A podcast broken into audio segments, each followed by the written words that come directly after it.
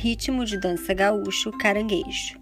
Diz Oneida Alvarenga que o caranguejo foi popular no país todo e sobre ele há referência desde o século XIX.